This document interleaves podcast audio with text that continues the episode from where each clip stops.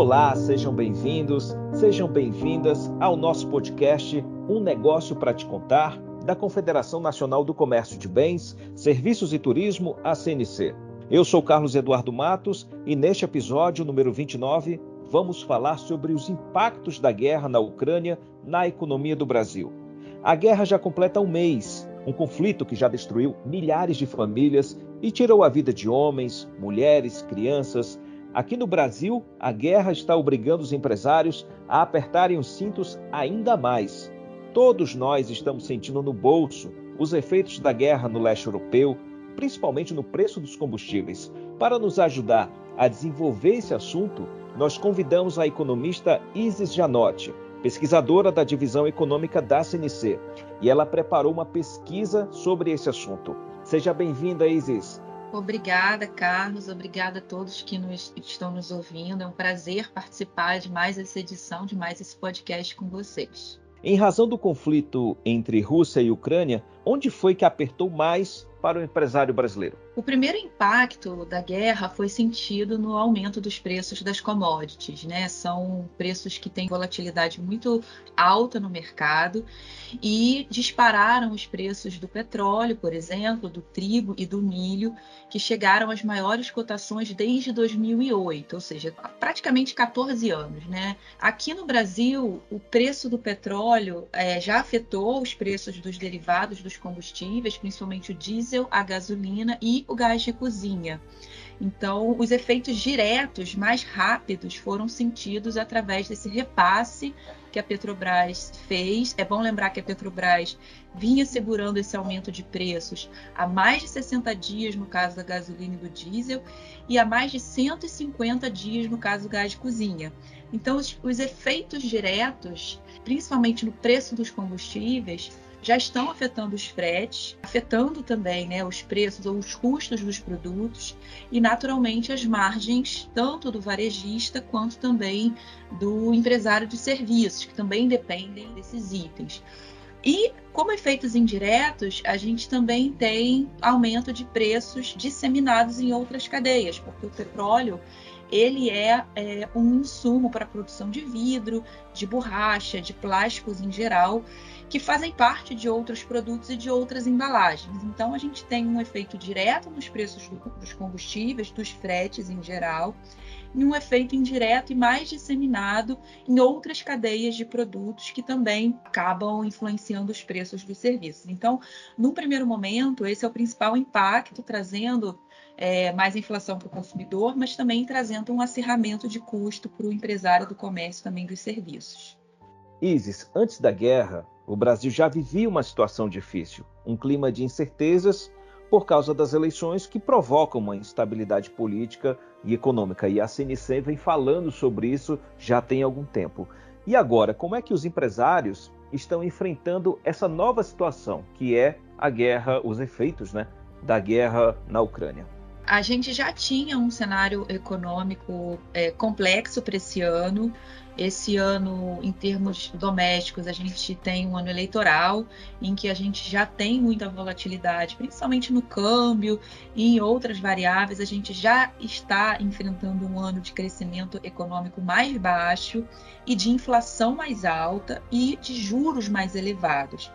Então, é, esse já era um contexto antes da crise. A crise, de fato, chegou aí como um efeito adicional para, digamos assim, dificultar ainda mais ou acirrar ainda mais o cenário para esse ano. A gente tem aí, um, primeiro momento, um impacto inflacionário maior via né, aumento de preços de commodities como alimentos e também no caso do petróleo. Além disso, a gente pode ter mais à frente uma maior taxa de câmbio, uma volatilidade maior no câmbio, em razão não só dessa questão da guerra, em razão de movimentos que podem acontecer na guerra mais para frente, em razão também de alta nos juros em outras economias. Então, o empresário é, do comércio, também dos serviços, ele está enfrentando um momento em que as condições de consumo, né, as condições de consumo das famílias, estão piores em razão da inflação mais alta.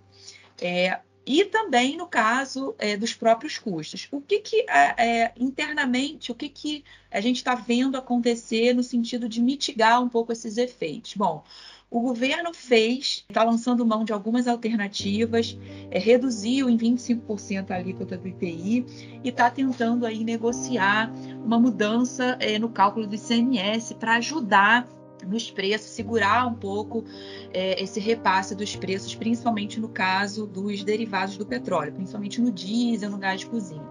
É, esse, esse repasse, né, caso aconteça da indústria para o comércio, do comércio para o consumidor, tende a ajudar sim na inflação, tende a segurar um pouco esse efeito inflacionário negativo que o aumento do preço desses itens é, é, faz acontecer. Né? Então, se a indústria de fato repassar essa, essa queda do IPI né, para o comércio, e o comércio repassar, pelo menos em parte, para o produto final, a gente tende a ter um cenário inflacionário um pouco menos pior à frente.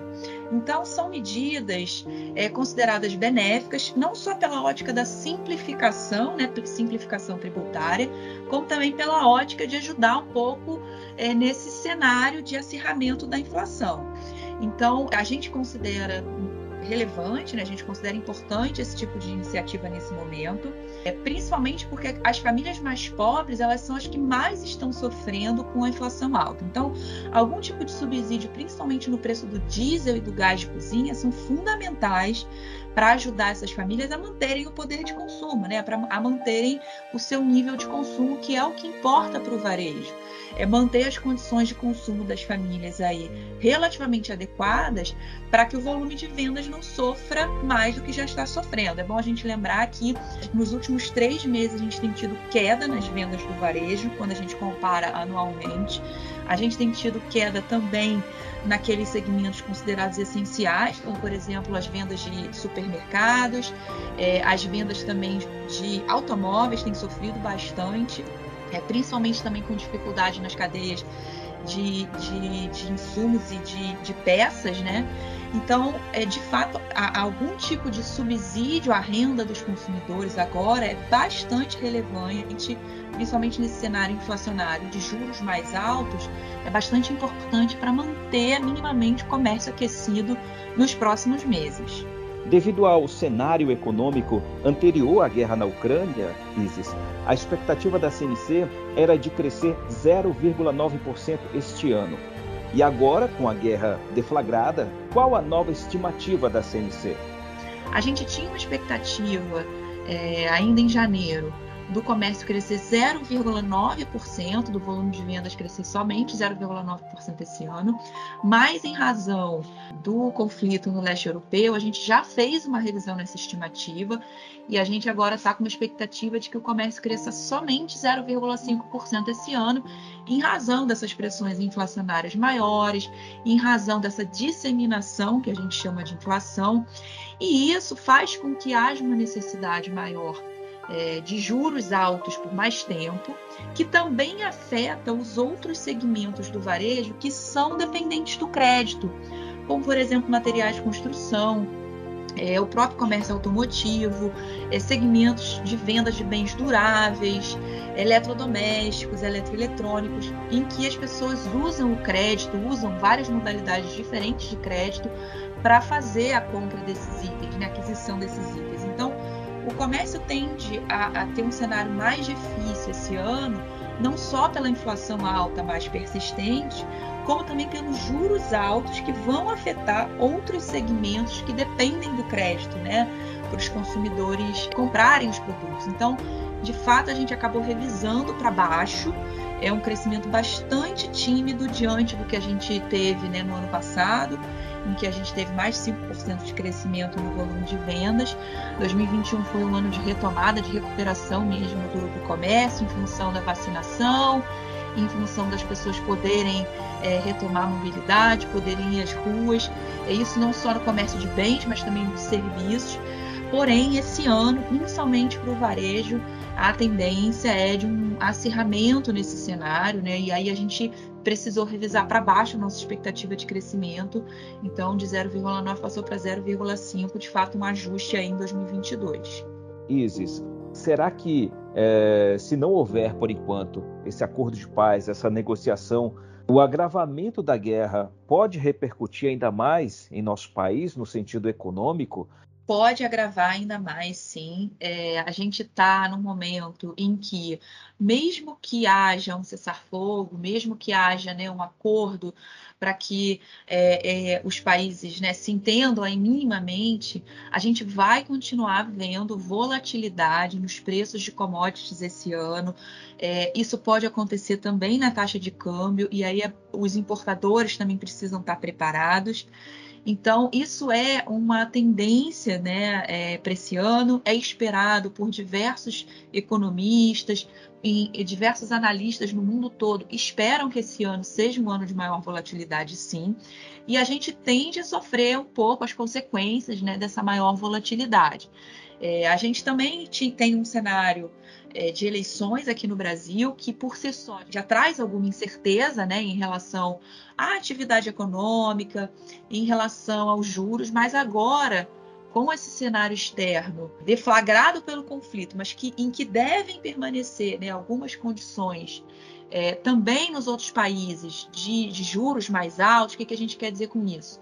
Além dos preços das commodities estarem mais voláteis, os outros países também mudando as, os seus cenários para juros também podem influenciar a nossa taxa de câmbio aqui e pode trazer também um aumento na taxa de câmbio e isso tem um impacto na inflação doméstica. Então é um cenário não muito animador para o varejo esse ano, tá? Por, por essas condições externas, por condições domésticas que já naturalmente traziam incerteza. A gente tem um cenário fiscal né, para a dívida pública. O aumento dos juros também piora um pouco a dinâmica da dívida pública no médio prazo, e isso faz com que a gente precise ter uma atenção maior. O investidor acaba também é, levando seus recursos para fora, isso traz uma piora na taxa de câmbio. Então, de fato, é um momento de bastante cautela também é, para o varejista. É, né, as decisões de investimentos já, e, e, de contratação, principalmente, que já eram postergadas para um ano depois das eleições, agora elas vão ter que tomar mais cuidado ainda em função desses movimentos é, do cenário geopolítico internacional. Então, de fato, é um momento em que a gente tem que adotar cautela, né, adotar um certo conservadorismo é, nessas decisões é, de, de, investimento, de contratação. A gente tem um cenário em que os juros ainda não chegou no máximo que pode chegar, a gente ainda está na trajetória de alta dos juros, justamente em função dessa inflação mais alta. Mesmo sendo uma inflação provocada né, pela oferta, é, o Banco Central está tentando aí, é, de alguma maneira, ancorar melhor as expectativas de inflação através da taxa de juros mais altas. Então é o momento de realmente a gente ter atenção, é, trabalhar com estoques ajustados, é, identificar mesmo como é que estão as condições de consumo, né, do, do perfil do seu consumidor e tomar, tentar tomar decisões ágeis para que a gente sofra o mínimo possível, né? A gente já vem de uma pandemia, é um, um choque que teve é, com mudança de comportamento dos consumidores. E agora a gente tem esse novo choque que é a guerra, então de fato é, é um momento para bastante cautela e cuidado na hora das decisões de investimento, de renovação de estoque, de contratação, sim. Eu ia perguntar a vocês exatamente sobre isso, o futuro. O que o empresário precisa enxergar para que ele consiga superar mais uma vez esse momento difícil da economia? Bom, é um, um, um momento bem é, delicado, né, que a gente está tá, tá atravessando.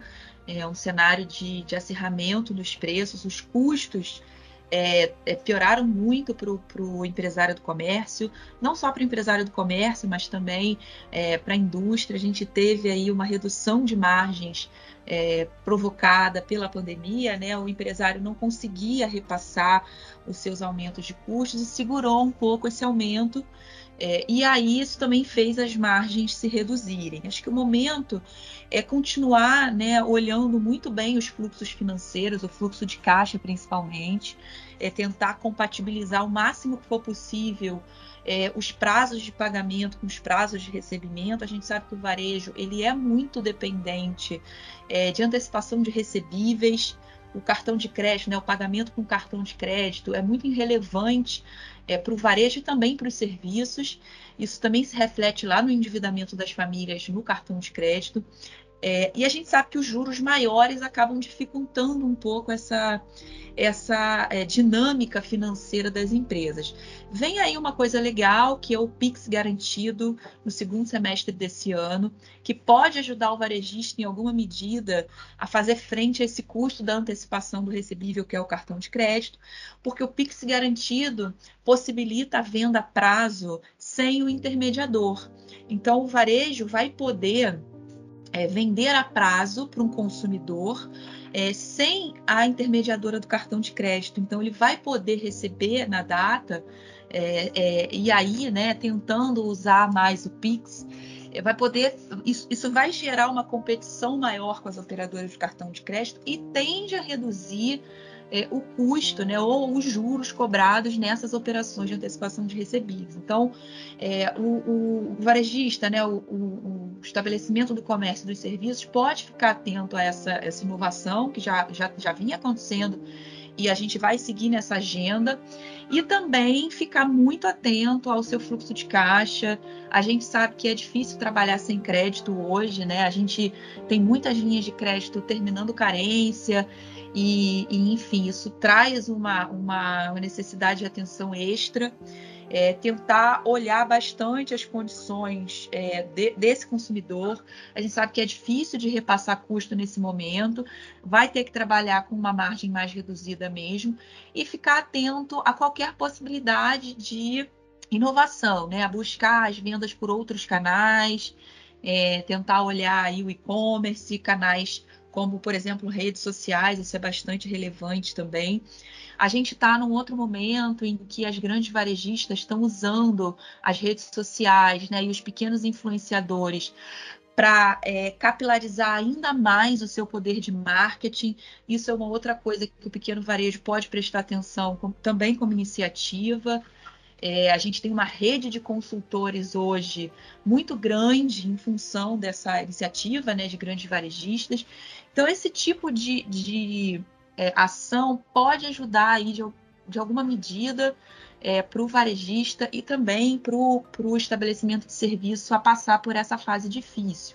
Então, o, o, o varejo tem que estar atento evitar né, fazer investimentos muito grandes. A gente sabe que às vezes é, o fornecedor está com um bom preço, mas a gente não tem é, a gente não tem caixa suficiente para investir em renovação de estoque. Então é o momento de você talvez trabalhar com estoque mais ajustado, se for possível, né, para aqueles segmentos em que a gente está vendo queda, né, na, nas ou alguma instabilidade no volume de vendas. Então esse tipo de cuidado precisa ser mais do que nunca é, ativado, renovado, reativado, né, para a gente conseguir é, levar mais esse ano, que vai ser um ano de inflação alta, que vai ser um ano de juros altos, é, um ano de mercado de trabalho ainda oferecendo salários né, que estão aí é, com, com, com os dissídios menores do que a própria inflação. Então a gente tem que tomar esses cuidados para que a gente não sofra, né, ou para que o, que o comerciante não sofra novos, novas quedas mais expressivas nas vendas. Isis Janotti, economista da CNC, muito obrigado pela conversa, obrigado pelas informações, pelos esclarecimentos e parabéns pela pesquisa. Eu espero que todas as informações passadas aqui por você sirvam de orientação aos empresários do comércio de bens e serviços. Obrigada a todos pela atenção. É, de fato, é um tema bastante delicado. A gente está chegando num, num, momento já com outro choque, né? um outro choque de oferta, então é bom todos nós termos bastante atenção com os nossos gastos, sejam as famílias, sejam os empresários. Muito obrigada pela atenção de todos. Nós que agradecemos, Isis, e muito obrigado pela parceria a toda a equipe da Divisão Econômica da CNC. E a você, amigo ouvinte, amiga ouvinte, muito obrigado pela companhia. Um negócio para te contar é um projeto da Confederação Nacional do Comércio de Bens, Serviços e Turismo. A gente se encontra no próximo episódio. Até lá!